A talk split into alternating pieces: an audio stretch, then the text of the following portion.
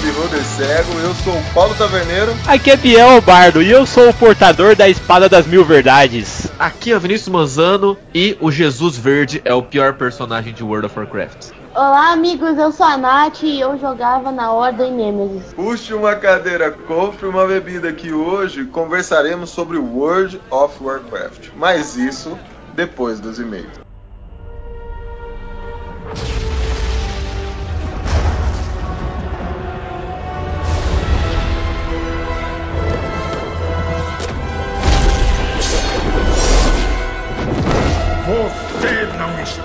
Preparado!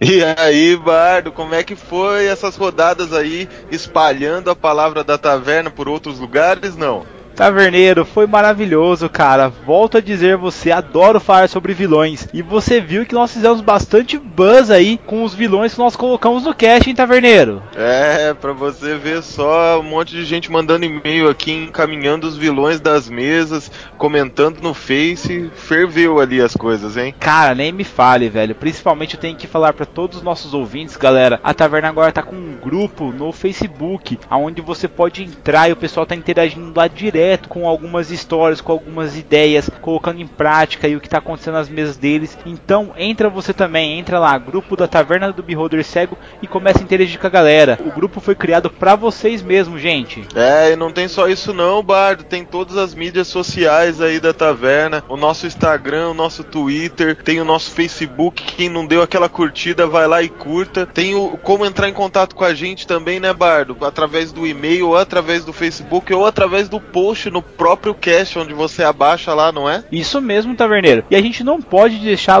de falar, gente, da camisa da taverna. É o seguinte, se você ainda não comprou o Dwarf no barril, já vou avisando. Se você usa GGG, já era, meu amigo. Tem uma única camisa aqui ainda, então é do sortudo que entrar em contato com nós pelo obholdercego@gmail.com e fazer o pedido dele. Não perca, se você usa GG, G ou P ou M, ainda dá tempo. Agora o GGG já era, cara. É, provavelmente já esgotou enquanto a gente tá fazendo esse cast, não é não, Bardo? Provavelmente, possivelmente, taverneiro. Mas não esqueça aí, galera, também que tem o Esquadrão Podcast, entre lá, curta, tem vários podcasts legais para escutar todos os dias. Tem podcast até diário lá, não tem, Bardo? Isso, tem o Bloco 1, que é um podcast diário de notícias nerds, para você ficar bem antenado aí no mundo pop, no mundo nerd. E eu não posso deixar de agradecer aqui, taverneiro, o André Bach, o Teteus lá do Meia Lua, que convidaram eu e o Taverneiro pra gente dar uma passada lá no programa deles. Se você não conhece, o Meia Lua Cast é um dos programas de games mais fodas que existem aí na nossa podosfera. E nós demos o ar da nossa graça aqui. No dia de publicação aqui desse podcast, você também pode ir lá e ouvir a gente lá também, né, Taverneiro? É isso aí, galera. Foi um papo super legal lá também no Meia Lua Cast. Foi uma coisa muito bacana conversando sobre RPG, não só de mesa, como RPG digital também do universo dos jogos, bardo. Mas tem outra coisa que eu quero falar. Diga. O pessoal não tá sabendo como manda e-mail pra gente. Você pode falar o e-mail da taverna aqui para todo mundo? Lógico, taverneiro. Você vai mandar o seu e-mail para o beholdercego@gmail.com. É muito simples, você vai mandar os seus dados, no caso, o seu nome, profissão, idade e principalmente a sua raça e a sua classe e o seu nível, cara, que você é na sua mesa, porque isso é muito importante para nós. Nós queremos saber aí quem são os nossos ouvintes, se eles são dwarfs, se eles são elfos, se eles são drolls, se eles são humanos ou até mesmo gnomos. E se você for caolho, manco, torto, alguma coisa do tipo, manda também porque a gente quer saber, beleza? É, nem quero saber sua profissão na vida real, mas quero saber qual é o char da mesa que você joga, cara. A verdade é essa, mas falando de e-mail, tem alguma mensagem aqui pra taverna essa semana, Bardo? Chegou sim, taverneiro, mas antes disso, cara, quero mandar um abraço especial pro Zé Marcos Dodge, cara, que eu conversei com ele naquele grupo D&D Next, lá a gente trocou uma ideia, cara, e foi muito legal, ele me deu várias ideias aí pras minhas mesas, então eu queria agradecer o cara, viu, Zé Marcos? Se você ouve a gente aí, cara, nossa, muito obrigado pelas ideias, cara. Curti pra caramba. É isso aí, galera. Sempre que você quiser, eu e o Bardo aqui somos bem receptivos a vocês. Entre em contato com a gente, manda um e-mail, quer conversar sobre sua mesa, quer dar ideia sobre cache, sobre artefatos, sobre tudo, entre em contato com a gente, né, Bardo? A gente tá à disposição de vocês. Aqui é um bar, gente. A gente tá aqui para servir vocês. uma taverna, uma taverna, taverna. Mistura com bar não, bar é pra pobre. Bar é igual aquele cara lá que eu não gosto nem dele, ele tem inveja daqueles action filmes que tem o tal do Vini do Nerd Pub lá, que é um bar. Aquilo lá é um bar. O nosso é uma taverna, é um negócio de respeito, um local de respeito. A taverna, a taverna é um bar cult, né? É isso, é um bar hipster. Mas agora falando dos e-mails, nós recebemos várias mensagens. Vamos começar aqui pelo Alexandre Taka. Ele começa assim: Taverneiro, uma caneca extra grande de cerveja e um porquinha pururuca. Aqui quem adentra a taverna é o Taka, anão ranger das minas de carvão que comemora a descoberta de um diamante. E não pagarei mais vocês com carvão, pois foram vocês que me deram a dica de onde achar esse diamante. Falo da valiosa dica de anime Sword Art Online. Estou assistindo e já foram sete episódios desse anime que me faz ter vontade de upar uns caracteres e participar de alguma parte ou guilda. Gostei também das dicas de itens e monstros que estão soltando no Face. Continue com as ótimas indicações e mantenham essa criatividade em alta. Toma essa lasca de diamante e me diga onde achar mais. É, taca, obrigado pelo seu e-mail aí. Sempre quando eu vejo um episódio ou dois de Sword and Art aí, eu tenho vontade de voltar a jogar WoW, cara.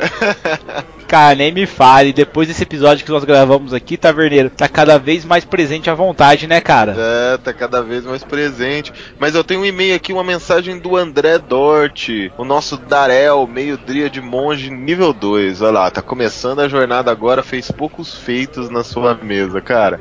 Ele manda assim: só adicionando um ponto que pra mim faz muita diferença em quão um vilão é memorável. O quão o filho da puta ele é. Isso é verdade, os vilões memoráveis, eles não matam, né, cara? Eles cutucam até você morrer de tanto sangrar.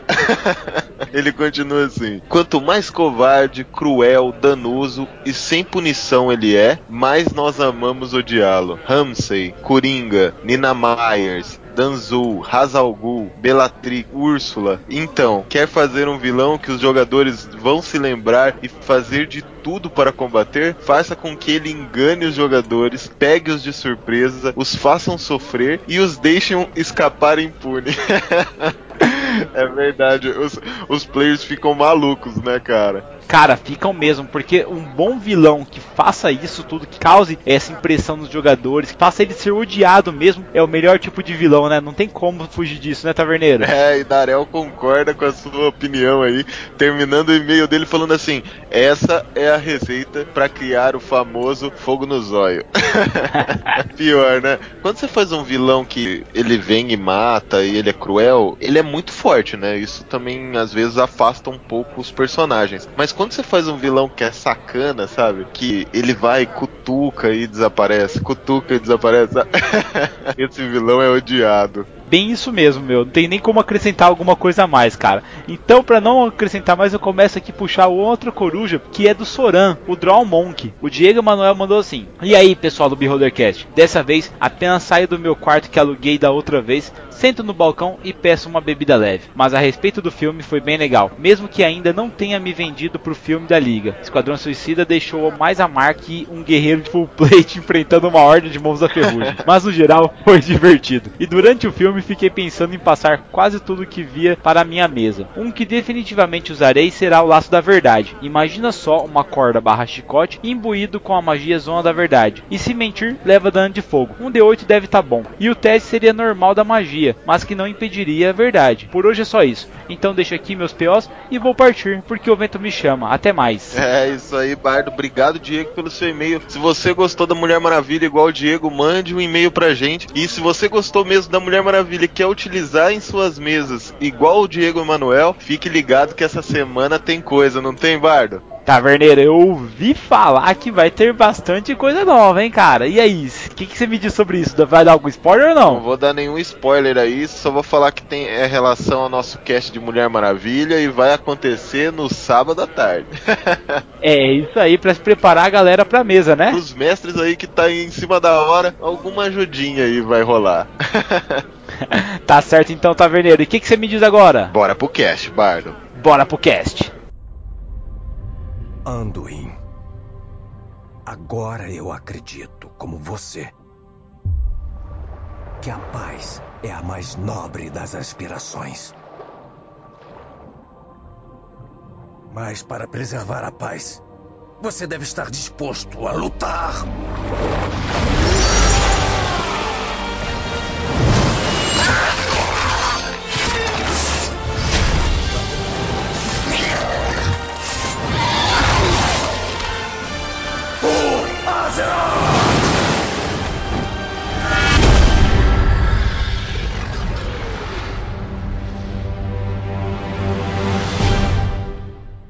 É, galera, estamos aqui reunidos com o time de elite da taverna agora, com o Vini e agora a Nath, a nova aquisição que roubamos do Tambacash, para falar de um tema muito pedido, que é o World of Warcraft. Vamos tentar destrinchar o máximo possível desse universo, galera, para passar aí pros fãs, pros ouvintes da taverna aí, como que nós podemos aproveitar eles na mesa de RPG. É isso mesmo, Bard. E vamos começar aqui conversando com os nossos convidados e saber aí, Nath, quando foi que você começou a jogar esse jogo? Por quanto tempo você jogou? Se você gostou muito, não gostou? Como é que foi? Ok, eu tive três experiências no World of Warcraft. Significa que eu fui e voltei três vezes. A primeira foi logo depois da entrada da expansão do Lich King, que eu jogava no servidor gringo e o meu tio me carregava pelos lugares e eu não entendia muito bem da mecânica do jogo, então eu não me diverti grandes coisas. Aí depois eu joguei no Cataclismo já aqui no, no servidor brasileiro e foi quando eu comecei a descobrir o que as builds e as classes e, e, entender mais como a parada rolava. Mas só depois de 2015 que eu comecei a levar o World of Warcraft a sério. E aí eu me encontrei no Priest e no Frost Mage. E eu continuei jogando até eu destruir o meu notebook de uma forma muito desgracenta.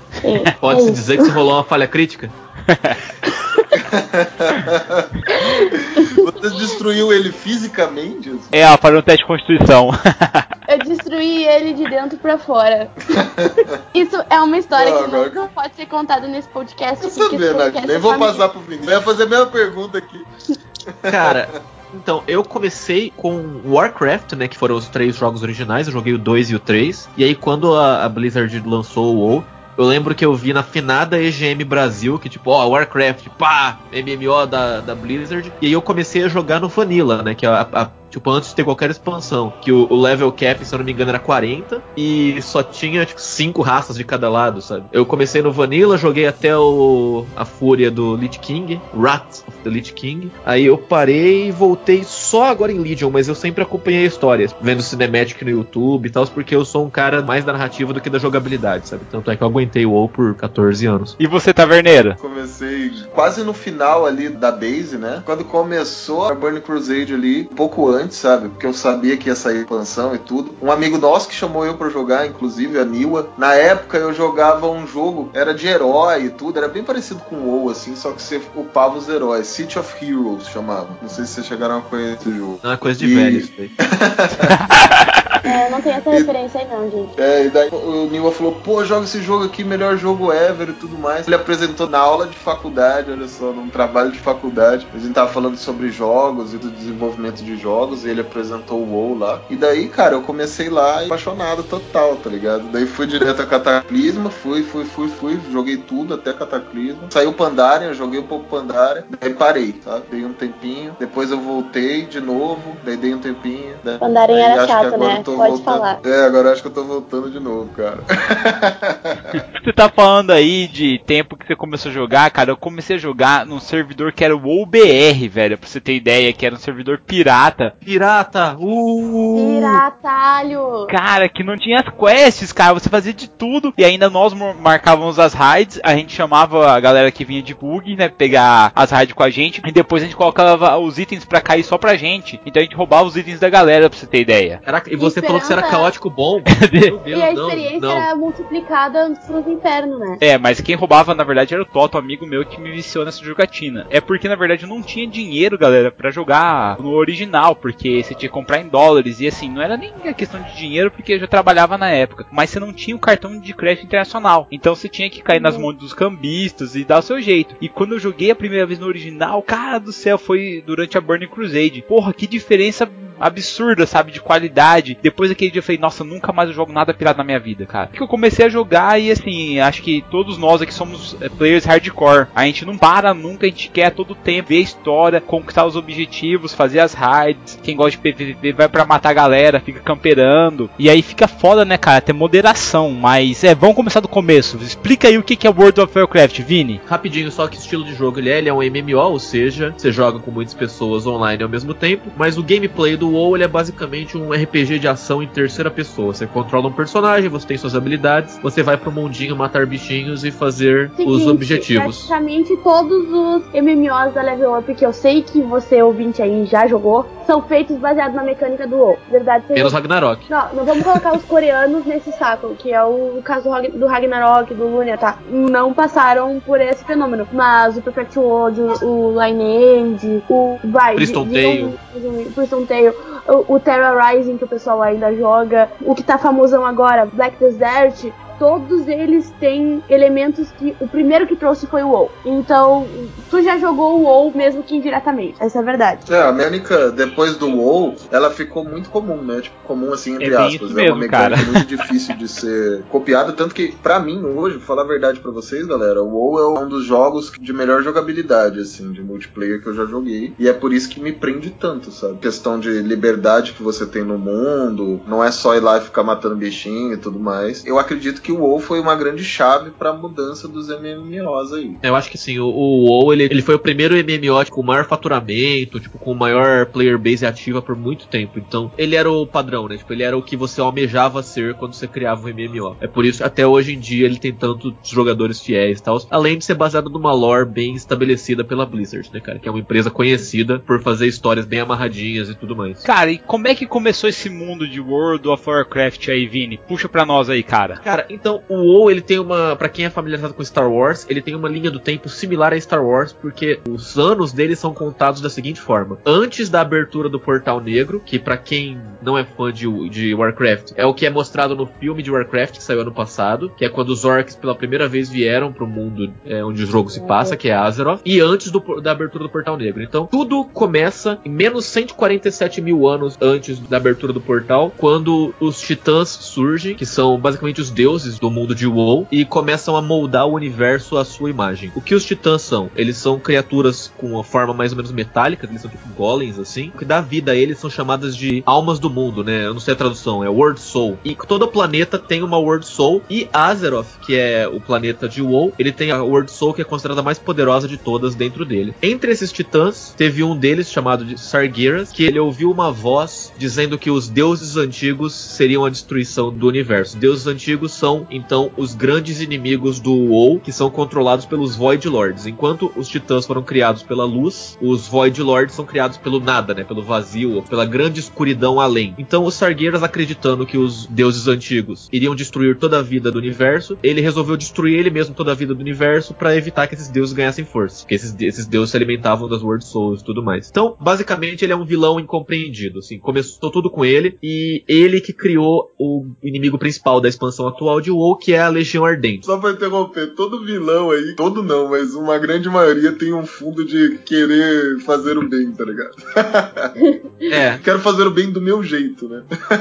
esse rolo todo do Sargeras e tudo mais começou em menos 147 mil e ele consolidou a Legião Ardente em menos 25 mil quando ele foi até o planeta dos Draenei e começou a corromper os Eredar, que o- é o nome dado pros Draenei naquele momento. Então foi ali que começou a Legião Ardente. Depois disso, Eu pensei- veio a Era dos Elfos, que quando o Azeroth já tinha surgido, os primeiros Night Elves surgiram e se estabeleceram às beiras do Poço da Eternidade, A que ponto dessa linha do tempo foi que aconteceu a separação dos elfos? dos, dos elfos entre Blood e, e Isso, Elfos da Blood Noite. Night Elf, porque eles eram uma espécie só, Eles né? tretaram por causa do poder da magia, né? Isso, É, isso, um exatamente. ficou Sim. ganancioso, o outro não. que É, altura falou, ó, sai daqui. Então, os elfos se estabeleceram em menos 14 mil, mais ou menos. O exílio dos, dos High Elves, começou em menos 7.300 e menos 6.800 que é o Talas, que é a cidade do- dos Blood Elves, foi fundada. Então, tipo, eles ficaram mais ou menos 7 mil anos ali em paz até dar a treta. É, porque também eles ficaram em volta lá da fonte, né? E daí existia uma- um grupo de elfos que era a favor de não utilizar tanto esse poder, né? Essa magia no mundo. E existia uma galera que ficou viciada, né? Como se fosse quase uma droga mesmo, nesse poder, nessa magia. E daí, né, os Night Elves baniram Elves, pra que foram as pessoas que ficaram banidas. E daí criou essa distinção. Tanto que um faz parte da Horda e outro faz parte da Aliança. É, e existe um terceiro tipo de elfo que foi revelado agora, que são os Kaldorei, que é a galera que realmente viciou em, magia arcana, que são a galera que mora em Suramar, agora em, em Legion. que é esses caras? É, são os caras que tomaram a parada lá? E exatamente, eles não só usaram do poder, eles beberam da fonte e eles ficaram viciados, eles começaram a definhar quando eles não tinham a magia. Ah, entendi. Os Blood Elves eram os usuários de cocaína, aí os Kaldorei eram os usuários de crack. É uma analogia bem, bem tosca, assim. E agora eles têm essa própria Cracolândia e Legion. É, a galera não tem dente, tá tudo zoada mesmo. Beleza, isso aí. É, e com isso, com os Blood Elves exilados, acabou a Era dos Elfos e começou a Era dos Mortais. É bem parecido com o Senhor dos Anéis também, algumas coisas, né? Tipo, se você for ver. A Era dos Mortais, ela é bem simples, assim, tipo, não tem nada de muito significativo pros jogos, ela tem bastante coisa nos livros. Ela tem o primeiro confronto com Sargeras acontecendo, que é a- uma das guardiãs de Tirisfal, que é a Egwin, a mãe do Medivh. Pra quem assistiu o filme também sabe quem é o Medivh, que é um, do- um dos magos mais poderosos de Warcraft. E, finalmente, em menos 100, existe a ascensão da Horda, que aí começa realmente a moldar as coisas pro que a gente conhece já como jogo, pro no ano zero acontecer o primeiro jogo, que é Warcraft Orcs and Human, que acontece a Primeira Guerra, os orcs vencem, né? Pra quem acha que sempre os humanos vencem. E uma coisa que eu acho muito interessante de WoW, eu até queria discutir isso com vocês, é que muita gente pensa que, tipo, a aliança bom, horda mal, mas não é bem assim, Não, né, cara? Eu é acho isso muito assim. legal. Na verdade, não existe bem ou mal ali. Isso, é tudo, de vista no- diferentes, No World of Warcraft é tudo cinza, não tem nem bom nem mal. Pra quem não assistiu o filme, aí eu recomendo assistir o filme porque é legal, assim, um ABC, o Warcraft na nutshell, mas os caras da Horda eh, saíram de onde eles estavam porque eles precisavam. Esse é o resumo. Então, eles realmente não tinham mais o que fazer. Então, quando tu olha, simplesmente tu esquece o lado dos humanos. Tipo, o nosso planeta, a, nosso país está sendo também invadido por monstros bizarros. Esquece isso. Olha o lado da galera que não tinha, que ia morrer lá onde eles estavam. Aí tu fica tipo, porra, eu faria a mesma coisa no lugar deles. Se você for ver, o- realmente os vilões mesmo de Warcraft são os demônios, porque eles manipularam os orcs, eles manipularam os humanos Isso. também. Pô, É como se os, os humanos e os orcs fossem peões numa guerra cósmica, assim. Pois é, a galera prefere jogar a culpa só no Gul'dan, né? Dizer, ah, o Gul'dan era um grande filho da puta e pronto, como se E a fosse gente simples entrou assim. no, negócio Não que, interessante. ele não, é, não que ele não seja, né? Mas ele, ele parte. Não, mas ele, não é o culpado, único, ele não é o culpado por toda a treta. A gente Exato. tocou em, em quatro raças até agora, né? Tipo, que são os- os elfos, que são a raça mais mágica, mística. E a gente tocou em duas raças que, tipo, tradicionalmente, na verdade uma delas nem é tradicional. Os orcs em, em Warcraft, eles não são uma raça do planeta, eles são alienígenas. Literalmente alienígenas, eles vêm de outro planeta. Assim como os Draenei. O Warcraft, ele é um jogo de fantasia medieval com ficção científica, já que tem espaçonaves também e tal. É bem coxa de retalhos, assim. E tem, tipo, os portais dimensionais. Isso é muito É. louco. Então, os orcs, em resumo, eles saíram do planeta deles porque o planeta tava morrendo. E aí eles descobriram, precisamente, mas acho que era sacrificando várias almas, que eles abriam um portal, não era? É, então, esse é um problema assim do WoW, é que o portal negro, né, que aparece até na Burning Crusade, você atravessa ele e tudo mais, Isso, ele já foi, ele. ele já foi alterado algumas vezes como ele funciona, sabe? É tipo um, quase um furo, mas na verdade, é como eu vejo essa interpretação, é que existem várias maneiras de abrir o portal, entendeu? A mais fácil é você sacrificar uma galera pra conseguir energia vital. Exatamente. É, é uma delas. Né? Então, o portal é a forma que os orcs viajaram pra Azeroth e acontece a primeira guerra, ela termina com a morte do rei, me fugiu o nome dele agora, que é o cara do filme. Caraca, Ah, sim, eu, eu não vou lembrar o nome dele. Cara, não se preocupa com o cara do filme, velho. Vamos falar do Varian, que o Varian é o pica das galáxias, cara. Ele que a gente tem que falar. primeiro rei morre, ele é o pai do Varian naquele universo, naquele momento, né? Aí o Varian é raptado, vive com os orcs por um tempo e tal, enquanto rola a Segunda Guerra, que é o Warcraft 2. E durante essa Segunda Guerra tem um, um ponto interessante, que é quando o Lich King nasce. O Lich King é criado, assim. E o Lich King é um personagem importantíssimo, talvez o personagem mais conhecido de Warcraft. Acho que sim, né? Podemos dizer que sim. Eu acho. Eu digo mais carismático, tá ligado? Não, não, mais carismático não, cara. Não, de mas pra mais carismático não serve. Assim também não, né? Eu acho que ele seria o mais conhecido, cara. Tá, vamos, vamos É. fazer uma votação do mais carismático aqui, rapidão. O Lich King, a gente conhece ele como Arthas, né? Mas só que a- o primeiro Lich King, ele era um orc, ele era o Ner'zhul. Então, ele foi criado pelo Kil'jaeden, que é um dos primeiros demônios criados pelos Sargueiras que a gente falou lá no começo. E ele é basicamente um Lich. Então, a gente tá num podcast de RPG, cara. Você sabe o que ele é. ele é um Lich em esteroides, porque ele é um Lich que comanda todos os mortos-vivos do mundo, basicamente, no, no universo Warcraft. Ele foi criado a partir do espírito de um orc xamã. E ele fica dormente, assim, por boa parte desse período, até ele se tornar o Arthas lá em Warcraft 3. Não, mas não- ele não é simplesmente esse torna o Arthas. Não, tu tá Não, não. Tu cria um laço com o Arthas e quando tu vê, chablau.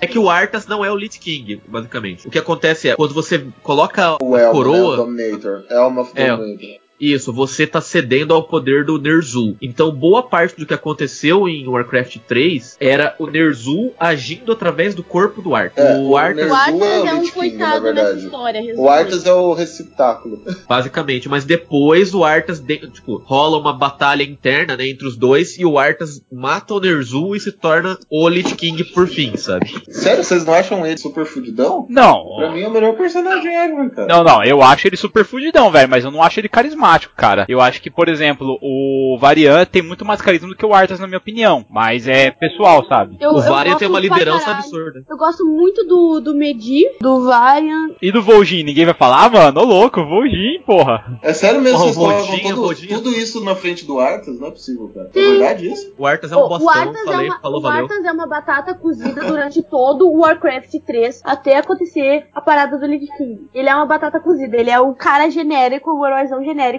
cria qualquer um, não tem nada de novo, não tem nada de personalidade. É que, tipo, quem jogou Warcraft 3 acompanha uma parte da saga do Arthas ali, né? Quando Sim, justamente por isso que é tudo triste mais. quando ele se torna E- Lich King. e- exatamente, pô, é, eu concordo com você, viu, Nath? É aquele personagem tranquilo, sabe? Sabe, que, que não, não fede nem cheira o Arthas quando ele é bonzinho, sabe? Não, não, não, cara, ô louco. Eu, no começo, achei que o Arthas era o cara dourado, o príncipe da esperança, velho, ô louco. O anão é o melhor, pô. Claramente Ele é melhor, isso aí, é verdade. É, Mas se a gente tá daí falando de, a gente tá falando Mas de carisma, o Arthas é um bostão. Mas só que você tá falando de termos de narrativa, a história do Arthas é uma história bem clássica, cara. Então é difícil você gostar dele. falar. Eu e a Nath concordamos, concordo com a Nath até esse ponto, batatão, né? Tipo, os anões levando um saco de batata. É isso que tá acontecendo. De repente o cara lá vira uma chave gigantesca do personagem, sabe? Pô, e todo mundo começa a gostar dele. Até eu comecei a gostar dele, cara. Depois que ele foi influenciado pelo Lich King, né? Tipo, Mas eu vou te falar porque você passou a gostar dele, cara. Todo Porque mundo é gosta de um personagem Ed Lord. Tipo, aquele personagem que, tipo, é, é o trevozinho, que, tipo, meu Deus, eu sou mal, mas eu não sou. Todo mundo gosta do, do Illidan por causa disso. Vegeta, todo mundo É. gosta Mas do ele- Sasuke. Mas ele? É nunca falou que ele genérico. era mal, só que não era. Ele sempre era fudido, cara.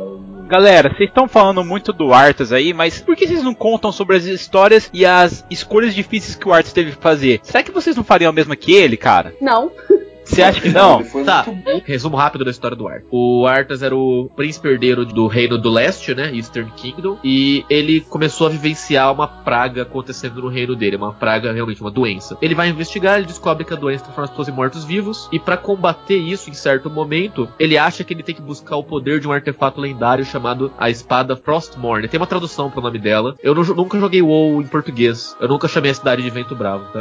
Só que ela tem o mesmo maldição de várias espadas famosas aí, que ela é, vai te tornando sedento. Então ele vai cada vez se tornando mais ambicioso e fazendo de tudo pra salvar o seu povo, mas sem perceber que ao fazer isso ele tá perdendo a própria alma flagelo, né? Ele se torna o líder do, do flagelo, que é a Scourge. E essa é, culmina com ele matando o próprio pai e começando o Warcraft 3, a expansão, o The Frozen Throne. E essa é a grande virada de Vocês chave. baixavam pra jogar Dota.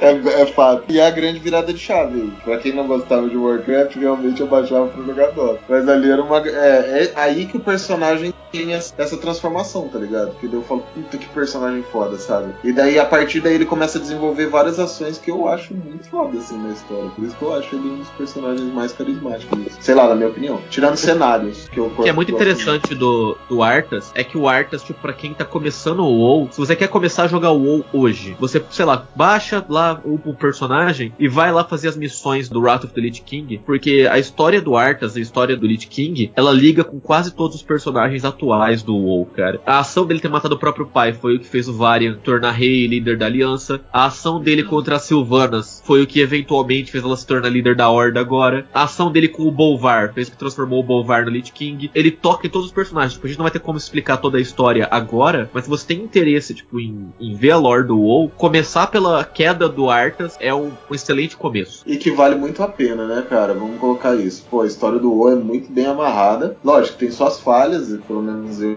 considero algumas falhas ali. Mas ela é muito bem amarrada e que foi contada ao longo de anos e anos aí, né, cara? Pô, vamos falar dessas falhas, vamos reclamar aí um pouquinho. Tô me sentindo tão tranquila, a gente tá tão, tão feliz aqui. É, mas falando de falha, cara, eu acho que a, a minha maior falha, assim, que eu vejo do WoW é que ele trafega em mídias. E eu, que sou um cara que gosto muito da lore, eu não consigo acompanhar todas as mídias. Isso também acontece com vocês? Sim, é o, pra mim é o grande maior problema do WoW é que, na minha opinião, ele não conta a história tão bem quanto o Warcraft conta. E ele ele repousa no, no fato de, ah, vai lá ler o HQ, ah, vai lá comprar os livros. E às vezes o cara nem sabe que tem essas paradas, e aí eu tenho que ficar reunindo um monte de esmola de informação. Toma uma esmola daqui, uma esmola dali, eu tenho que procurar em todos os lugares, sabe? Sei, cara. Muito Eu acho que é mais. É o mesmo estilo de, de quadrinhos da Marvel, sabe? Tipo, você quer ler a que Guerra eu Civil? também detesto. Você pode ler a Guerra Civil sozinha e você entende ela, tipo, o encadernado. O World of Warcraft, o jogo, ele é um encadernado. Tipo, você joga ele, ele tem todas as coisas que você precisa pra entender ali. Vou dar um exemplo do momento atual do jogo. É, no momento atual do jogo, a Jaina Proudmore, que era a líder do, do Kirin Tor, que é a Sociedade dos Magos em World of Warcraft, ela ficou putaça com o negócio e abandonou a liderança. Fica explicado por que, ela ficou puta, sabe? Tipo, ah, eu não quero trabalhar junto com a Horda porque eles mataram alguém que era importante pra mim. Pra muita gente isso basta, tá ali a história. Se você quiser entender mais disso, ver o relacionamento dela com essa pessoa, você vê como que aconteceu o assassinato e tudo mais, você pode ler o Tides of War, que é o Memórias da Guerra. e entender as motivações da Jaina. Se for uma personagem que você gosta muito, você vai lá e lê. Mas nenhum dos livros de Warcraft é um pré-requisito pra você entender toda a lore. Pelo menos eu é, acho. a que- lore tá lá, mas simplificada, né? Exatamente. Mas a gente quer tudo. Quer que... Ou pelo menos vamos fazer o seguinte: vamos contar a lore em livros, mas conta tudo em livros. Não deixa um pouco em livro, um pouco no HQ, entendeu? É, isso eu disso. concordo, Nath. Pô, isso aí eu fico puto. Pô, vai fazer a lore em livro? Conta a história mesmo, cara. Lá- Escreve um romance que tenha uma sequência, sabe? Não pega Com e certeza. deixa as coisas no ar, assim, sabe? Eu, eu concordo com você, Nath. O jogo, ele, pelo menos, é simplificado, entendeu? Ele conta a história lá simplificada. Mas os livros, sabe, tem um link muito forte com a lore do jogo. Tipo, você pegar um livro individual pra ler lá, você vai ter uma história lá, mas vai ser meio jogado, assim, sabe? Toma, sabe? E sabe o que é interessante? A gente falou, falou, falou de história aqui já por quase meia hora. E a gente nem começou a falar de World of Warcraft ainda. Cara, relaxa, velho. O importante é a gente falar dos momentos que a gente passou nesse mundo e por que, que ele é tão importante pra gente. Me fala o seguinte, cara. Você conseguiu completar a quest do Arthas? Você conseguiu completar a história do Arthas? No Warcraft 3? Não, no World of Warcraft. Você conseguiu fazer todo esse pedaço e ver toda a história dele? Sim, cara.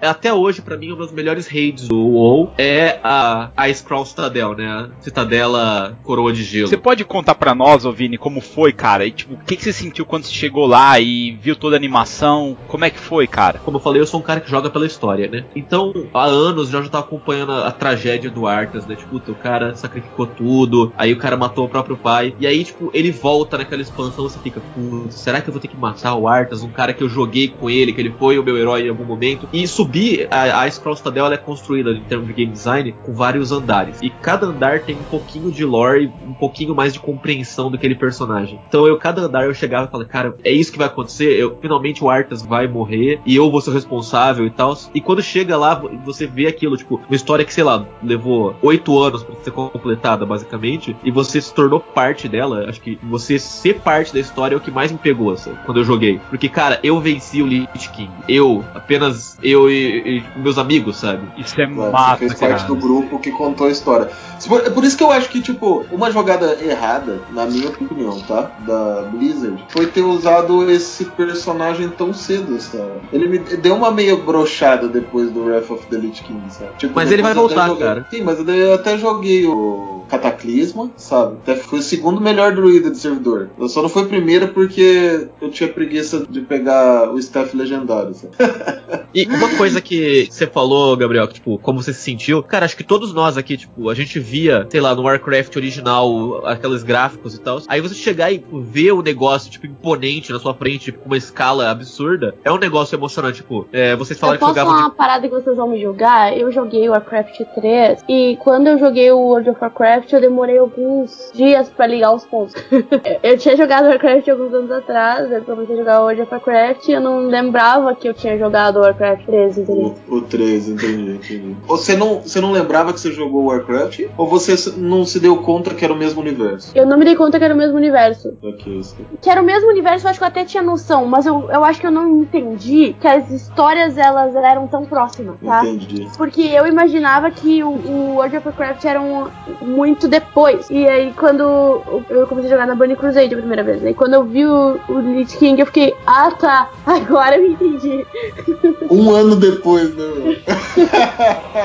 É, só pra situar isso, o World of Warcraft ele começa quatro anos depois do fim do Frozen Throne. Então, tipo, é bem próximo, sabe? Warcraft ele começa realmente quando, cara? Porque o Arthas ele só vai aparecer na segunda expansão do World of Warcraft, se eu não me engano, né? Primeiro nós temos a Burning Crusade, depois o The Wrath Lich King, Pandaria. Então. Não, o Cat- o Cataclismo foi essa Pandaria? Cataclismo foi antes do Foi Pandaria. antes de Pandaria? Então é Cataclisma, Pandaria, depois Lords of Draenor e por agora nós temos a Legion. Legião. É isso, a Legion. Ali no caso, como é que a gente tem o final do próprio Warcraft 3 e o começo do World of Warcraft? Então, a Nath queria falar mal, agora é hora de falar mal, porque na primeira expansão do WoW, né, no WoW base, o WoW Vanilla, como você quiser chamar, a Blizzard não fazia ideia do que eles estavam fazendo, cara, porque ele tinha história de todo lugar, sabe? Todo lugar tava acontecendo alguma coisa. Tipo, os portões de An- Ankirage foram abertos, que é uma profecia de que assim, assim que ia começar o fim do mundo era quando abrisse os portões de Ankirage, que é a cidade dos insetos lá, saca? Também tinha Naxxramas aparecendo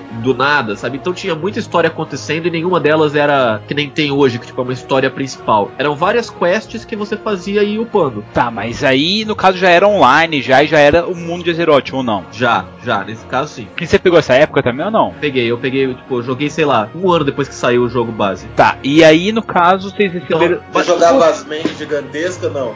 Não, não, eu jogava solo, cara, de boa, assim. Eu tinha, eu vou até contar isso agora que é engraçado. No começo, a gente jogava, pelo menos eu joguei de druida, né? E a gente tinha um clã só de druidas, que a gente só aceitava druidas no clã, tá ligado? Ah, a gente Nossa, sempre que faz isso. Eu tinha um clã só de sacerdote. Como só horrível, cara. A gente juntava na época, tinha um bugzinho assim. O, o urso, o druida se transformava em urso, né? Pra tancar. Acho que até hoje se transforma. Sim. E ele tinha uma habilidade que pra cada urso no- na sua party você reduzia 2% do dano, sabe? Daí todo mundo se transformava em urso. Ô, ô Vini, tu jogou na época que teve aquele vírus? Todo mundo fala a história Sim. do vírus. Eu não peguei, mas só que, tipo, eu, eu lembro dessa história. Isso daí é uma história bem bacana. Teve tipo, um negócio dentro do WoW que chamava Sangue Corrompido. Então, foi um evento que durou uma semana. é, começou com uma raid, assim. E, tipo, quando você enfrentava o boss daquela raid, ele, tipo, dava um cast no- de um debuff nos jogadores. E aqueles jogadores ficavam com sangue corrompido. E aquilo lá era pra, era pra ser um debuff que durava apenas, tipo, alguns segundos. E ele ficava ali na raid. Só que, tipo, ele teve um. Como novamente aconteceu um bug. A galera saiu da raid com esse status. E o que acontecia? Quando você entrava em contato com outro player com esse status, você passava isso pra ele. A galera de epidemiologia, sabe, biólogo, estudou que, tipo, aquilo lá realmente seria o que aconteceria numa epidemia de mundo real. A galera foi saindo e foi, tipo, afetando outros jogadores. Aí jogadores de nível baixo morriam, porque o dano por segundo era muito alto pra eles, e Vento Bravo, na época, ficou em pânico, sabe? Eu não vi acontecer, eu vi vídeos depois do negócio, mas é, é um negócio muito interessante, sabe? É um bug que tipo, criou uma situação legal no jogo.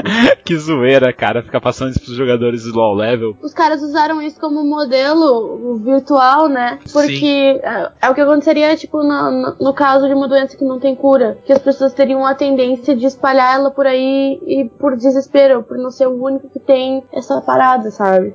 Então aí, vocês que estão sonhando sobreviver no apocalipse zumbi, o amiguinho de vocês vai passar o vírus pra vocês, tá? Desculpa. Se todo mundo é especial, ninguém é especial, né? Exatamente. Mas respondendo a sua pergunta de antes, Gabriel, se a gente fosse que instituir um início pro, pro World of Warcraft, eu acho que seria a coroação do Varian, já que você gosta tanto desse personagem. Então dá pra instituir que, tipo, começou com o reinado dele, começou o World of Warcraft. Massa. E aí, cara, começou o World of Warcraft já com a treta entre Horda e Aliança, que nós já falamos aqui, só que eu acho que a gente nem falou, na verdade, quais povos estão na Horda e quais povos estão na Aliança. Pra quem não jogou, ô Nath, fala pra nós aí, quem que tá na Horda aí? Sabe aqueles caras que são os, os madeirão? Os que, que realmente são. Como eu posso explicar pra vocês? Que são os- a galera, o povo que tem mais personalidade. A gente sempre fala quem é da Horda tem muito mais personalidade, quem é da Aliança, que são os caras certinhos lá, os chatos. Então, realmente a gente leva a sério ah, essa parada de pose da Horda. O que a gente tem na Horda? A gente tem os Orcs, a gente tem os Trolls, temos os Blood Elves. Vamos lá, quem é que eu tô esquecendo? Me ajuda. tu pode colocar o teu, o teu Pandaren na, na Horda também, é opcional, tá? E no caso é sempre a escolha certa.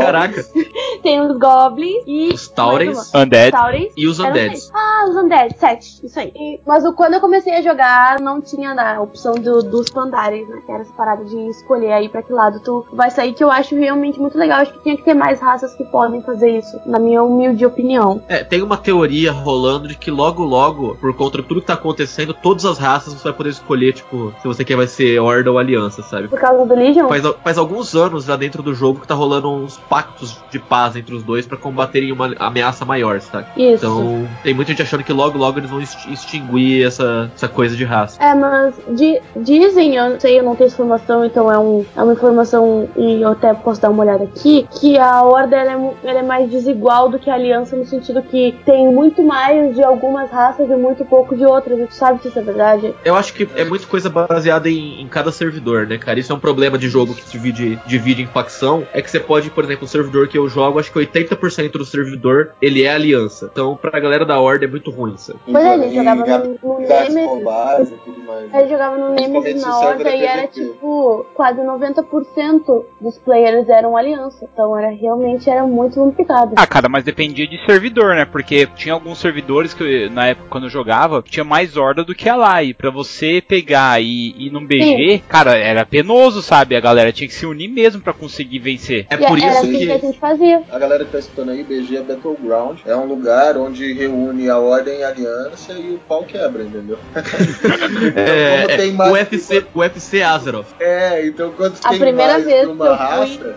Por uma ou mais de BG uma eu não tava aliança, entendendo o que raio. Mas agora o Gabriel vai ter um orgasmo que eu vou falar. Tanto é que esse negócio da, da união vai, eu acho que vai acontecer. É que o Varian, o rei dos reinos do leste e líder da aliança, ele morreu nessa expansão. E aí, tipo, na hora que ele vai morrer, o, o cara que mata ele dá uma zoada e fala: ah, você morreu pela aliança. Aí o, A- o Varian, as últimas palavras que ele fala é: Não, eu morri por Azeroth. Cara, quando ele falou isso, eu, eu levantei da cadeira e bati palma, sabe? Puta que pariu. O cara foi muito foda. Sim, foi foda mesmo, cara. Concordo plenamente com você. Mas aí entra a questão, porque o, a liderança da Horda, que nós mal falamos aqui, nós vamos ter que falar dela, cara, é que o Vol'jin também morreu, que era o líder da Horda. E aí? Como é que vai ficar as coisas, né? Tá uma situação política muito complicada aqui no, no reino de Azeroth, no reino de, dos Eastern Kingdom. Que bom que é lá, né? Não aqui também, né?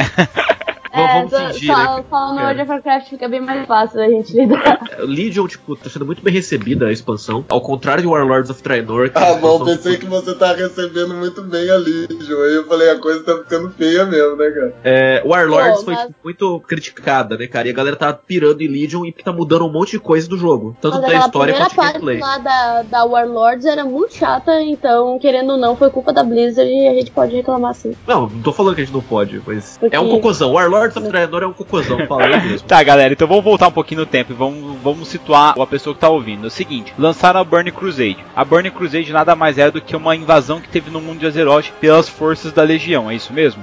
Mais ou menos. Tá, explica aí pra nós então. O que que aconteceu? A- as forças da Legião não chegaram a entrar em, em Azeroth. Elas acontecem em Outlands, que é o antigo planeta dos Draenei, sabe? Juntamente com os orcs. Então a- ali tá tudo pra, junta. Ou não. Na verdade, os orcs não são de Draenor, eu acho, originalmente. Enfim, o que acontece é que eles tentam abrir um portal negro pra vir de novo pra Azeroth, e a galera de Azeroth, da Aliança e da Horda, leva a luta até eles em Outlands. Então eles impedem a invasão antes dela chegar, entendeu? Sim, e você me falou, cara, aí, você e a Nath tava falando da Horda, da Aliança, mas nós não falamos por que que ocorreu essa aliança e por que que ocorreu a Horda. Quem que unificou essas tribos da Horda e esses povos da Horda e quem unificou a Aliança? Cara, a Horda, ela existia como. Tipo, ela ela era chamada de Horda quando era só os orcs. Então, quando os orcs foram banidos dos reinos do leste pra Kalindor, que é o, o continente onde estavam os elfos, lá eles encontraram as outras raças e, tipo, começaram uma simbiose mútua, assim, sabe? Não era mais ou menos a gente odeia os mesmos caras, então aí a gente vai se unir, não era mais ou menos essa parada? Pelo menos foi o que eu entendi. Que eles não tinham tanto objetivo em comum, mas um inimigo em comum. É, tipo É assim, eles têm, cada- é, cada tem raça várias tinha um motivo. por exemplo. Cada raça tem um motivo, né? Então, por exemplo, mesmo os Night Elves não são muito chegados aos anões, por exemplo, né? Uhum, Eles têm várias divergências, assim. Só que ali no campo, para um campo organizacional, eles falam, ah, beleza, né? Somos parceiros em batalha, assim. Os Night Elves são até mais próximos aos Taurens, por exemplo, né? Então, ca- cada raça depende, depende É, rapidamente cada raça da Horda, pelo menos. Os Trolls, eles foram salvos pelos orcs durante um acontecimento e a ilha deles que eles moravam tava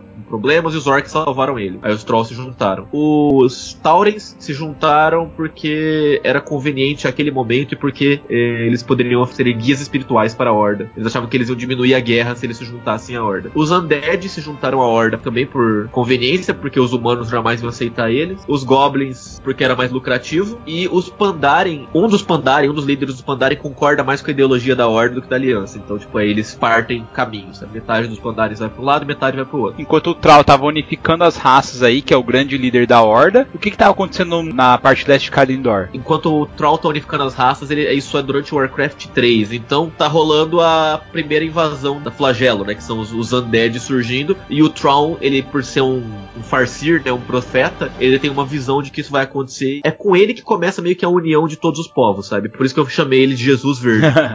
Ah, Porque- agora faz sentido pra mim. Porque o Troll, ele é uma clara alusão a Moisés. Já que ele foi abandonado numa cesta no rio, ele foi criado por um povo que não era dele. Enquanto o Troll tava unindo as raças, Kalindor tava sofrendo com a primeira invasão dos Scourge, são os mortos-vivos criados pela praga da Legião Ardente. Tá, e aí o Varian tava conversando com os caras da Aliança pra também se unificar, ou não? Vendo essa ameaça surgindo lá do outro reino. Não, já se Cara- uniram pra, pra combater, assim. Foi meio que uma união. Tipo, foi uma união política, né? Que lógico que tudo gira em torno da raça humana ali, mas não em torno dela, mas tem Então como tava certo, desde o um princípio ali, sabe? Tipo, por causa das histórias, a maioria das histórias. Pô, é, é a raça que a gente tem uma comparação maior, né, cara? Nós somos humanos, pô.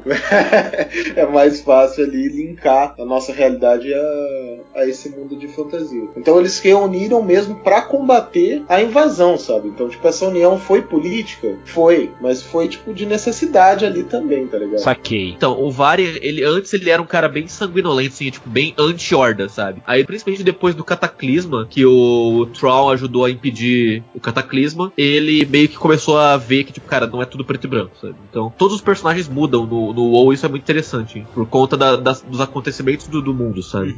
Tá, e daí isso foi como terminou a Burning Crusade. Terminou com esses players aí, no caso no poder ali, tanto o Trau como o Varian, lutando juntos pra combater a, o flagelo, certo? É, então, a, a Burning Crusade já é, tipo, já é pouco depois do Flagelo. O Flagelo termina com a queda do Lich Rei, do Lich King. Quando o Lich King desaparece, os Undeads ficam livres e eles são o remanescente do Flagelo. Em Burning Crusade, o fim de Burning Crusade é quando o rei dos Blood Elves, o Kyle Ta, é morto. Esse é o, fim oficial de Burning Crusade. Tá, e aconteceram todas as paradas que eram pra ter tremido a horda e no final eles eles ficaram mais enfraquecidos ou não ficaram depois de todas essas tretas da Burning Crusade? É complicado, né, cara? Porque, tipo, se, se tratando de jogo, ainda mais um jogo que tem que se manter equilibrado em relação aos players, eles não podem falar que, tipo, ah, uma dos lados tá mais fraco que o outro. Então, acho que desde o início de World of Warcraft, todos os dois lados estavam equilibrados. Mas visivelmente o terreno de domínio é menor, viu, né? Ah, o sim, terreno sim. de domínio no globo, sabe? Ele é menor do lado da horda, sabe? Sim, sim, entendi. Em Burning Crusade, o Illidan é morto barra capturado. Ele fica desde a, desse momento é, desaparecido. O Illidan, ele é um, um elfo que tomou sangue de demônios, ele usou o poder da caveira do Gul'dan, que era um Warlock que tinha feito um pacto com demônios pra conseguir mais poder pra combater esses demônios. A mesma coisa do Arthas, só que ele não cedeu, ele não enlouqueceu muito, né? Ele ainda reteve as capacidades mentais dele. Próxima expansão que veio é o Lich King. Cara, a gente falou pra caralho do Arthas. Aonde que o Arthas tava mocado esse tempo todo aí? O Arthas, no fim do, do Frozen Throne, da expansão, né? Ele foi e se sentou no Frozen Throne pra poder descansar e recuperar seu poder. Que é onde tava a alma do Nezu, né? O Ner'zhul, na verdade, a alma dele tava no elmo de, de dominação. E quando ele se sentou lá, ele começou a fazer uma comunhão com o Ner'zhul. E eles ficaram em repouso durante todo esse tempo. Tá. E geograficamente falando, o, o trono de gelo, o Frozen Throne, fica em Nortundra, que é ao norte do planeta de Azeroth. É dentro da Ice Scroll Citadel, né? Isso, é no topo da. é, o pináculo da Scroll Citadel é o Frozen Throne. Então ele ficou lá de boa, observando o que estava acontecendo. A hora que ele viu que era o momento propício, ele despertou. Foi ali que começou a expansão. Tem até uma cinemática incrível, que eu recomendo que vocês vejam, que é o Arthas despertando a Sindragossa, que é, era a antiga esposa do Maligos, que é o líder dos dragões azuis. Até ela morrer e se tornar um, O dragão, dragão zumbi mágico aquele. controlado pelo Lich King. Além do Arthas, tinha outras coisas acontecendo ali, tipo Nax Ramas, a Guerra do Nexus e tal, que não são tão importantes, mas que começaram a acontecer ali. Nossa, mas é muito maneiro. Cara, e tava todo mundo tranquilo, tava todo mundo sossegado. Mataram um Lich King lá naquela quest que você falou que você fez, que era uma dungeon foda. Depois disso, o que aconteceu aqui? Eh, mudou totalmente o mundo de World of Warcraft aí, cara. Cataclismo? Exatamente. Só pra botar uma interrogação ali, o Lich King ele não morre, né? Quando você vence a, a raid, você tá com um paladino junto com você, um paladino famoso no universo Warcraft, que é Bolvar for Dragon. O Lich King ele não pode ser morto porque ele é uma alma, né? Então, enquanto o elmo existir e o elmo não pode ser destruído, o Lich King vai existir. Esse paladino ele pega o elmo e fala a seguinte frase: Diga para todos que o Lich King está morto e que Bolvar for, for Dragon morreu com ele. Agora vá, saia deste lugar e nunca retorne. E aí ele coloca o elmo e, e se congela no alto do Frozen Throne de novo. Então ele sempre tá ali podendo voltar em algum momento se ele conseguir corromper esse paladino. Caralho. Se, se vocês pensarem que a volta do? Lich King depende de um cara, eu estaria assustada. É, depende da vontade do cara contra um Lich King, né? pois é, assim, a questão não é se o Lich King vai corromper ele, é quando. Exatamente. Porque É, até é. quem viu o Lich só lá no, no Hora de Aventura, que tem aquele Lich deles lá, eu sei que o Lich sempre corrompe a pessoa. Só, só precisa de tempo. Te dou Hora da Aventura dá um pau no Lich King. Eu acho que o, o Lich do, do Hora de Aventura é mais mauzão. Mas pelo que eu entendi ali dessa guerra do Lich King, tá ligado? Essa questão do Paladino, ele não quer simplesmente falar que o Lich King morreu e tal. Ele quer tentar dominar o Elmo of Dominator, tá ligado? Senão ele deixava sem ninguém. Por que, que ele teria que usar o Elmo, sacou? Eu acho que é porque ele acreditava que ele tivesse força suficiente pra, pra resistir, porque se o Elmo ficasse lá, não teria ninguém guardando. É pra controlar a Scourge, não é? Que ele utiliza o Elmo. Eu acho que o maior medo dele era que alguém fosse lá e pegasse o Elmo, entendeu? Então, mas Não. daí você pode ficar com ele na mão, entendeu, Nath? Você não precisa colocar na cabeça. Então, mas o medo do cara chegar e roubar dele e usar, tá ligado? Colocar na cabeça e esmerdalhar tudo. Pois é, Porque, eu assim- acho que se ele saísse por aí carregando o Elmo na mão, por exemplo, debaixo do braço pra garantir que ninguém fosse pegar, era bem mais perigoso do que fazer o pessoal acreditar que não existia mais a parada, né? Existe a Scourge ainda, sabe? E alguém tem que dominar essas criaturas, entende? Ou pelo menos reter ela em algum campo. Então eu acho que é por isso que ele utilizou o Elmo também, entendeu? Faz sentido. Pra segurar essas criaturas, sabe? Porque, tipo, não adianta nada, tá bom? Vamos supor, lógico, sem o Lich Rei, as coisas ficam mais fáceis, né? Todo mundo concorda, não, não tem exceção. Mas as criaturas ainda estariam no mundo aí, sabe? Então ele utiliza para tanto controlar o Elm of Dominator como controlar o Scourge, sabe? E é o que ele, ele tenta controlar o próprio Lich, sabe? Porque você vê que quando ele coloca o Elmo, até muda de cor, né? Coloca aquela aura de paladino e tudo mais em volta. Parece que ele tá fazendo uma resistência, mas tá fazendo algo mais também, sabe? Tipo, ele não tá simplesmente dormindo ali. Então, tu acha que vai ter um plot twist? Cara, eu acho que vai rolar alguma coisa assim. Mas assim, eu concordo com vocês que é óbvio que um dia volta, a gente não sabe quando mais volta, né? Mas. Porque é impossível você combatesse uma força inesgotável, sabe? Pelo menos é o que eu penso, sabe? Um dia você cansa, né? Então, isso vai acontecer. Mas eu acredito que foi algo além disso, sabe? Tipo, eu acredito por esse ponto da questão dos Scourges e tudo. Posso ser babaca e... aqui um pouquinho? Eu acho, tá? Que a Blizzard está guardando a carta do Lich King pra se o, o, o Legion não tivesse dado certo. Porque o, se o Legion não tivesse dado certo, você sabe que o outro teria acabado. Todo, todos nós podemos concordar nisso, né? O Legion salvou o World of Warcraft de virar nada. O Lich King era uma espécie de trunfo, sabe? Olha, se isso aqui não der certo, a gente joga a carta do Lich King, todo mundo ama o Lich King, todo mundo ama o arco do Lich King e a gente volta com essa parada. Minha teoria. Exato. Mas você acha que vai ser usado ainda, né? Eu acho que agora que o Legion deu bom, eu não sei se precisa, mas vai ser usado, eu tenho quase certeza. Cara, eu acho que foi erro deles, meu. Erro deles de ter usado o Lich King antes, cara. É, cara, eu acho que eles usaram Arthas muito cedo, cara. Vocês não acham isso? Vocês não concordam? Não. Tipo, é. Você poder, ó, você poderia ter usado Catacomb antes, você poderia ter usado Pandaria antes, sabe? Mas eu acho que eles estavam querendo. Então, eu acho que eles mas... estavam aumentar o número de players. Os caras já tinham. O, o mundo já tava jogando World of Warcraft. E o Boom não foi depois do Lich King? Eu posso estar falando bobagem aqui, não, eu acho não, que o foi Boom antes. já tinha acontecido. Eu Ah, vou bom, falar então- por que então que eles fizeram, fizeram antes, gente. O Lich King, apesar de ser um vilão, ele vai preservar Azeroth, porque Azeroth é o plano dele. E todos os que veio depois do Lich King foram crises que afetavam o mundo como um todo. Ou seja, eles iam ter que colocar o Lich King como um herói defendendo o mundo caso algo ameaçasse o planeta, entendeu? Ah, cara, eu acho que não, velho. Eu acho que eles não queriam fazer Então, isso. Você acredita que quando ele voltar, ele vai voltar como um paladino, cara? Ele é um paladino, mas não, ele vai, ele vai corromper o Bolvar, cara. Já, já tenho certeza disso. Mas, a Mas próxima ele vai expansão já vazou, né, cara? proteger o mundo?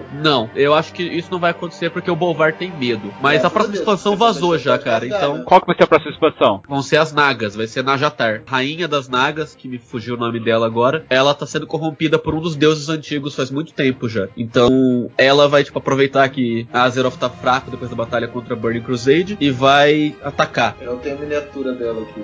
Ela tem uma ilha solo ali no, no mundo. Eu achei interessante nível zero. Desculpa que ela tá aqui. Depois do Lich King, a Azeroth ficou meio que assim, instável, porque a Horda e a Aliança se uniram contra um inimigo em comum, que era o Lich King. Pra mim, que falou essa parte, eu recebi uma notícia assustadora: que a Azeroth tinha rachado no meio, com várias transformações. Cidades que a gente via que tava tudo certinho, começaram a destruir. E depois eu recebi com peso no coração falando que o Trout tinha saído da liderança da Horda. O que que rolou, galera? Isso foi muito legal. É aquele momento, o mundo como vocês conhecem não existe mais. Eu adoro isso, eu adoro quebra de paradigmas. Passaram três anos de paz ali, entre aspas, e veio o Shattering, que é o rachar do mundo, né? Se eu não me engano, o Asa da Morte, Deathwing, despertou de seu sono e resolveu tocar o terror. É, basicamente, se você for ser, ser básico, é isso, né? E ele era o que, cara, Pra conseguir tocar o terror desse jeito no mundo inteiro? Os dragões de Warcraft, assim como os dragões de qualquer mundo, eles são extremamente poderosos. Eles são imortais. O Warcraft ele tem revoadas, que é a revoada azul, a revoada do crepúsculo, a revoada negra e o Deathwing, conhecido como Neutarion, ele era o líder da revoada negra dos dragões. Ele passou anos e anos sendo corrompido por um deus antigo também antes de Então começar ele o era cataclismo. daquele pack inicial de dragões também. Sim, ele, ele é um dos dragões originais. Ou seja, ele foi eleito pelos titãs pra governar o mundo e proteger o mundo. Basicamente. Não é muito proteger, né? Porque eles são dele e ele tem que fazer a função dele, sabe? Não necessariamente é o bem? Ele era o guardião da terra, né? O Earth Warder. E tinham vários guardiões e a batalha toda é você lutando contra uma criatura que ela tem um poder quase inigualável, vamos dizer assim, comparado com os mortais, entre aspas. Então, tipo, é uma coisa muito foda. E daí o Troll abandona.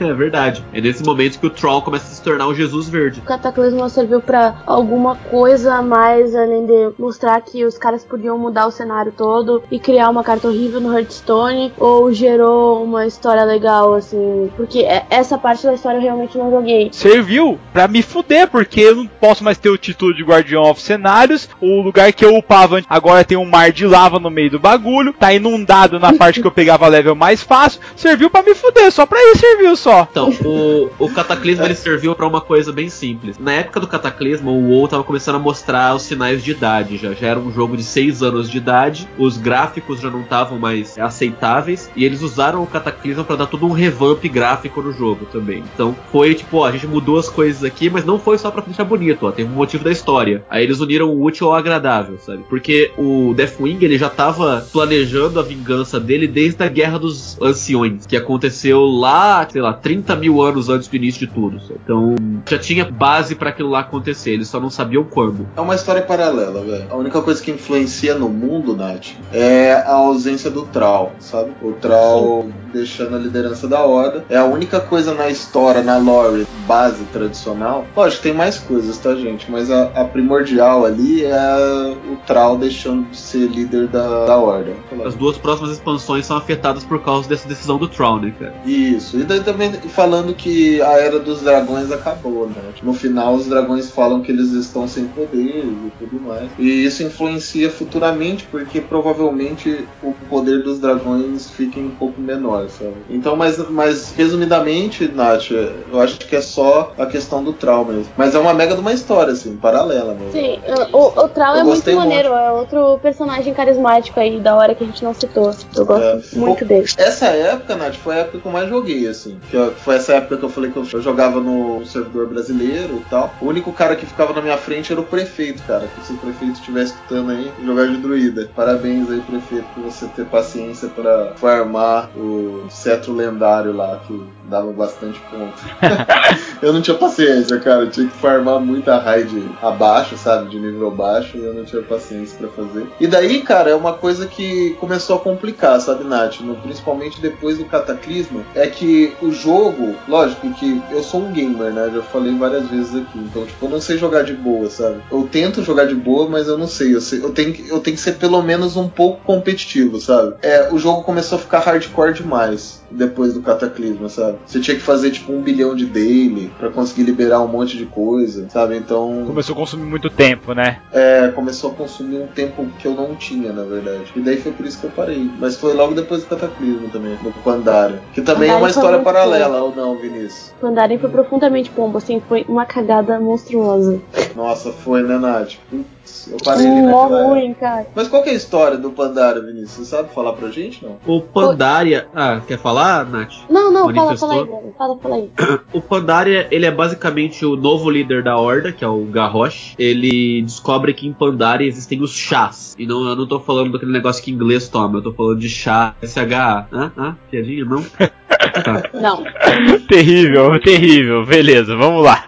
Os chás, eu não joguei Pandaria, tá? Eu tô falando isso mais ou menos de cabeça. Eles são fragmentos da alma do deus imperador Shao Hao, o último imperador Pandaren. Que na verdade é um deus antigo, então você tava certo, cara. Ok. Ele foi corrompido pela escuridão e tudo mais. E o, o, o Garrosh quer usar o poder dele pra poder destruir a aliança. Porque o Garrosh, ele não é que nem o Troll, que é um cara mais pacifista e tal. O Garrosh é sangue no olho. Ele é grito infernal. É, então basicamente Ê, é, é ele fazendo isso, né? Tipo, manipulando, ele descobre Pandaria e tudo mais. E manipula tudo pra tentar conseguir esse poder pra ele. E ele o falha. Garrocha é maneiro porque ele é daqueles orcs roots, né? Que ele ainda é vermelho, ele não é verde. É, ele é um orc original, né? Roots. Putz.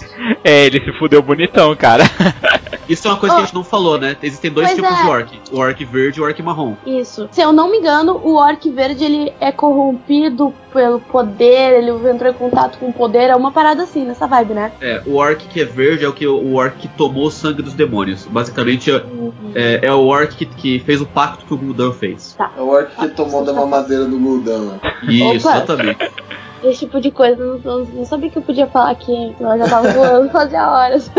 Lembrando que não necessariamente ele tomou de vontade própria. Por exemplo, o Troll ele é um orc verde, só que ele é filho, então, tipo, ele obteve isso por linhagem, não porque. Na verdade, o Troll é um caso diferente porque ele obteve isso porque ele foi salvo pelo Gul'dan com magia vil, magia do Fel. É verdade, é verdade. Eu lembro Fel disso. Magic, não lembro como que é o nome em português de Fel. Quando era isso? Não, isso Tem, tem lá os pandinha bonitinho, pode fazer a pandinha lá com aqueles rococózinhos chinês fofo, entendeu? É pra isso que serve. Assim, ó, pandas nem são tão fofinhos, entendeu? Então, não serviu Ô pra tanta coisa. louco, ô louco. Bom, mas, Ah, ó, agora eu vou fazer- Não serviu pra nada, da lore principal. Toda vez que eu falo que eu não acho pandas tão fodas, as pessoas ficam. Ai, Então, o que serviu, o que aconteceu durante Pandaria que é importante, é que o Garrosh ele invadiu Terramor e destruiu metade da cidade uma bom- bomba de mana. E com isso a Jaina Proudmore, que é a líder dos magos, se tornou meio que extremista, assim. Quando isso aconteceu, ela foi lá e matou todos os Blood Elf que moravam em Dalaran, porque eles eram parte da ordem. Galera, e se você quer saber mais sobre isso, você pode comprar o link aqui no Marés da Guerra que vai estar embaixo nesse post, beleza? Então, Ajuda a gente e compra por aqui. O mais importante de tudo isso, de Pandaria, né, é isso e o líder novo da Horda é o Voldin, que é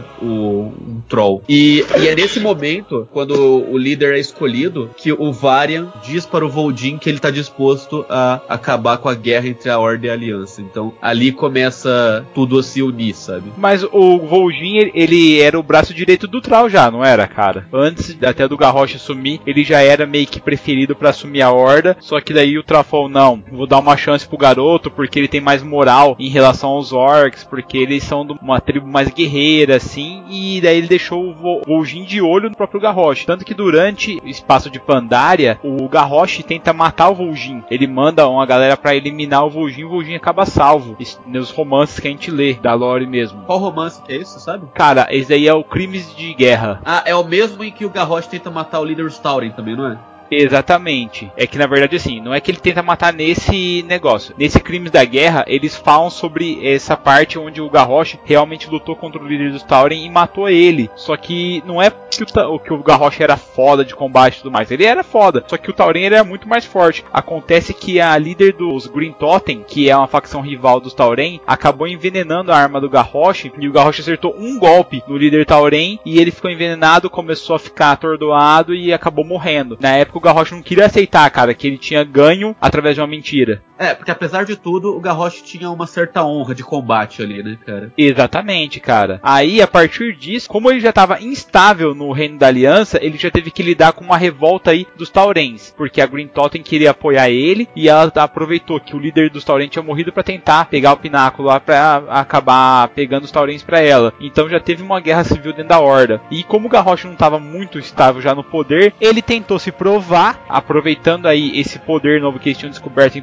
Pandaria, para tentar colocar a mão nisso e tentar destruir uma vez por todas as alianças para colocar o nome dele na história. Para fazer isso, logicamente, ele tinha que tirar o Vol'jin da jogada. E ele tentou de toda forma matar o Vol'jin, ele acreditou que o Vol'jin estava morto e no final o Vol'jin acabou se unindo com um Pandaren que eu não lembro o nome agora e com um soldado da aliança que também estava lá na ilha, Hunter na verdade da aliança, e eles começam a arquitetar e conseguem prender o Garrosh e fazer o julgamento dele. Durante o julgamento, onde todos os crimes de guerra que dão nome ao livro são levados ali através de um dragão de cobre, revivendo as memórias do Garrosh, o dragão tá malcunado com o Garrosh e quando uma galera vai invadir ali para destruir tudo, o Garrosh aproveita, o dragão pega e coloca ele num portal, aonde ele volta, se eu não me engano, pra Draenor, exatamente. Por isso que no começo do cast eu achei que os orcs eram de Draenor, e a- até acho que são isso, né? Tem até a, a- tem uma cinematic disso. A cinematic de lançamento Warlords of Draenor é esse acontecimento. Isso, aí no caso ele vai e avisa o pai dele e acaba dando uma nova linha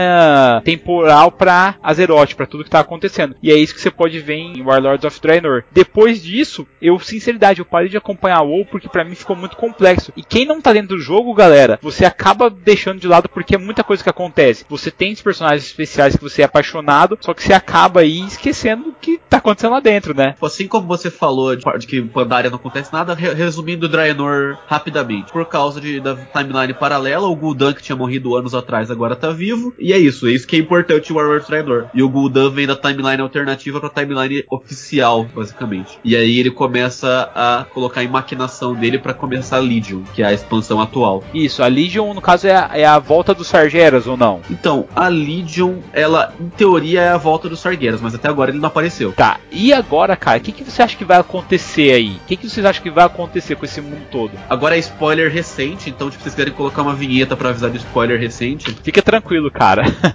Esse aqui é o patch que aconteceu semana passada, não sei quando vai lançar o programa, mas enfim, é o, o patch 7.2.5. A aliança vai até a nave do Kill Jaden, que tá lá em Argus, o planeta onde Sargeras está, e, e mata o Kill Jaden, que é um dos generais dos Sargeras. Aí eles pensam que tá tudo bem, eles estão voltando pra Azeroth, e o Illidan, que tá com eles, é, faz um. se aproveita quando eles estão voltando e transporta Argus inteira pra Azeroth. Agora você olha do, do céu de Azeroth, você vê o planeta dos Sargeras ali em cima. Ou seja, a gente não sabe o que vai acontecer agora, mas a gente sabe que provavelmente o Sargeras tá chegando no próximo patch. e nós sabemos que o líder da aliança foi morto, certo? Sim, Varian foi morto no começo da expansão. Assim como o líder da Horda, que seria o Vol'jin. Exatamente. É por isso que tá toda essa crise. E como é que, cara, nós podemos pegar uma parte desse universo aí, o que vocês acham legal a gente colocar numa mesa aqui, galera? Tem tanta coisa massa do universo do. O arco do Lich Do King com Warcraft. certeza dá uma muito maneira. Se você não quiser. E é legal o arco do Lich King que dá pra utilizar até da história do Warcraft lá, desde o do arco do Arthas. Exatamente, é, é o que eu, é o que eu pensei, inclusive, era o que eu ia dizer. Pode começar lá pela parada do Arthas e aí depois, se der certo, continuar depois lá no World of Warcraft, cara. E por que não continuar daí pra frente, né? É, Eu gosto de usar é, muitos personagens, assim, né, cara? Tem muito personagem emblemático. Até mesmo O- eu, eu falo, cenário, sabe? Eu gosto muito dele. Eu sempre joguei de druida, né? Então, tipo, até hoje, velho paia, se eu continuar jogando, eu vou jogar de druida e meu Guardian of Cenários vai estar lá, sabe? No meu nome, sabe? Então, tipo, eu gosto Lembrem- de utilizar esses personagens que são muito fortes, sabe? Lembrem sempre que a facilidade é pegar os mapas prontos, né? Você Pode pegar já os mapas da- das raízes originais. Quando eu, eu, eu preparei a aventura baseada no Persona 4 pra fazer mesa, inclusive tá tudo pronto, só falta as pessoas pra jogar.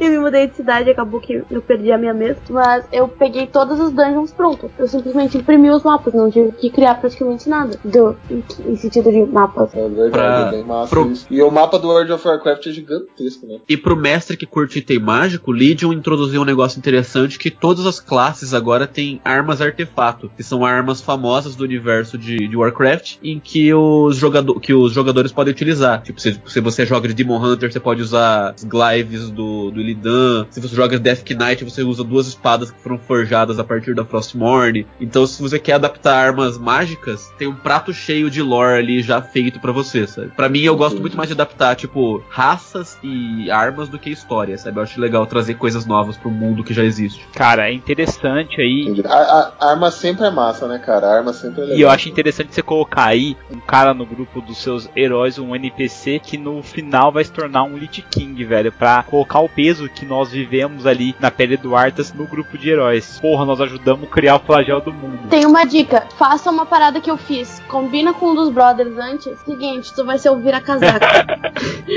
Faz um deles virar casaca. Mano, acontece uma guerra na mesa. Funciona, sério. Implantem um vira-casaca. Vai dar muito bom, confia em mim. Der errado, vocês podem me xingar no Twitter depois. Outra coisa que é bem legal de, de Warcraft, você, tipo, às vezes trazer elementos que não são exatamente uma adaptação, mas, por exemplo, você quer colocar no mundo que já existe essa aliança instável entre duas facções e tal, sempre pode sair história legal de um grupo que é desbalanceado. Você imagina um grupo que é metade, tipo, aliança e metade horda, só que, tipo, eles têm que se unir. Se o jogador souber interpretar, cara, pode sair muita coisa legal daí. É, muito Ah, massa sim, essa com questão certeza. política, assim, entre as raças, né, cara? E aí vai, vai ter muita treta entre. Eu adoro quando os caras brigam, entendeu? Eu fico olhando assim, eu pego a minha pipoquinha e eu fico olhando eles brigarem, sabe? É a melhor parte. Caraca, que galera dancem, macacos dancem. Cara, é, quando eu tava na outra cidade e ainda podia mestrar pessoalmente, era a minha parte preferida ver a galera brigando. Eu sempre colocava alguma parada na história que eu conhecia os meus amigos há muito tempo, eu sabia o que ia fazer eles brigar. Eu introduzia aquela parada assim, ó, na história. Teve um personagem uma vez que ele era tipo o pacificador, assim, né? ele era um monge, aí o monge sempre tava fechando os lados ali do pessoal pro pessoal se dar bem. Aí eu eu, fiz o, o monstro separar, debandar do grupo. Aí sim, cara, foi, foi caos. Foi três ou quatro sessões de caos. Que mancada, cara. Bom, galera, eu queria agradecer a sua presença na estreia aqui na taverna. E ao Vini, cara, queria deixar espaço aí pro próprio jabá de vocês. Ai, obrigada. Primeiramente, eu quero agradecer o convite aí, pessoal do Padrão. Vocês são todos muito lindos e maravilhosos. Eu sou a ex-estagiária, agora efetiva, lá do TambaCast. E eu tenho o meu quadro solo também, o Natipapo, onde a gente entrevista lá os, os grandes mequetrefes da internet. A gente já recebeu o Wesley Lopes, já recebeu o Orelha Miguel e tem mais muito mequetrefe aí por vir. Então dê uma olhada lá no site do tambacast.com.br e ouvam a gente lá. E eu não sou tão legal lá no Tambacast porque eu tô só aqui, entendeu? Eu, eu sou 40% fofo, 60% desprezível. É Aqui eu porque usei o meu é lado taverna, fofo. pô. Aqui eu usei o meu lado fofo. Lá no Tamba vocês vão conhecer o meu lado desprezível. Então, previamente, me desculpem. Era isso. Muito obrigada, aqui, gente. Aqui tem bebida, lá tem café, essa é a diferença. Galera, então eu, pra variar, eu saio do, do Nerd Pub e venho aqui pra taverna, né? Eu sou um alcoólatra descarado. É, a gente tá lá cada 15 dias no Nerd Pub fazendo podcast, tem vídeo toda semana no canal do YouTube também, eventualmente tem texto. A gente tenta abordar um pouquinho de, de cultura pop em geral, tipo, desde cinema, quadrinhos, tudo mais, jogos, mas sempre com essa temática meio papo de bar entre amigos, sabe? Então, se você curte conversar sobre nerdice com seus amigos, você vai curtir o happy hour do Nerd Pub. Então cola lá no link. É isso aí, galera. Adoro quando o Vinícius vai ver os filmes e ele fala mal dos filmes que eu gostei. É, tem gosto de merda, é Eu foda, sou, né, essa, eu sou a pessoa que odeia tudo que os outros gostam e aí eu tomo um tiro de tudo quanto é lado. É Mas aqui na taverna ninguém dá tiro, não, Nath. Pode ficar sabendo. Todo mundo senta na mesma mesa aqui e toma uma cerveja, não é não, Bardo? É isso aí, galera. Mas, aumenta essa música e até mais. Até o próximo cast. Falou, galera. Tchau, tchau.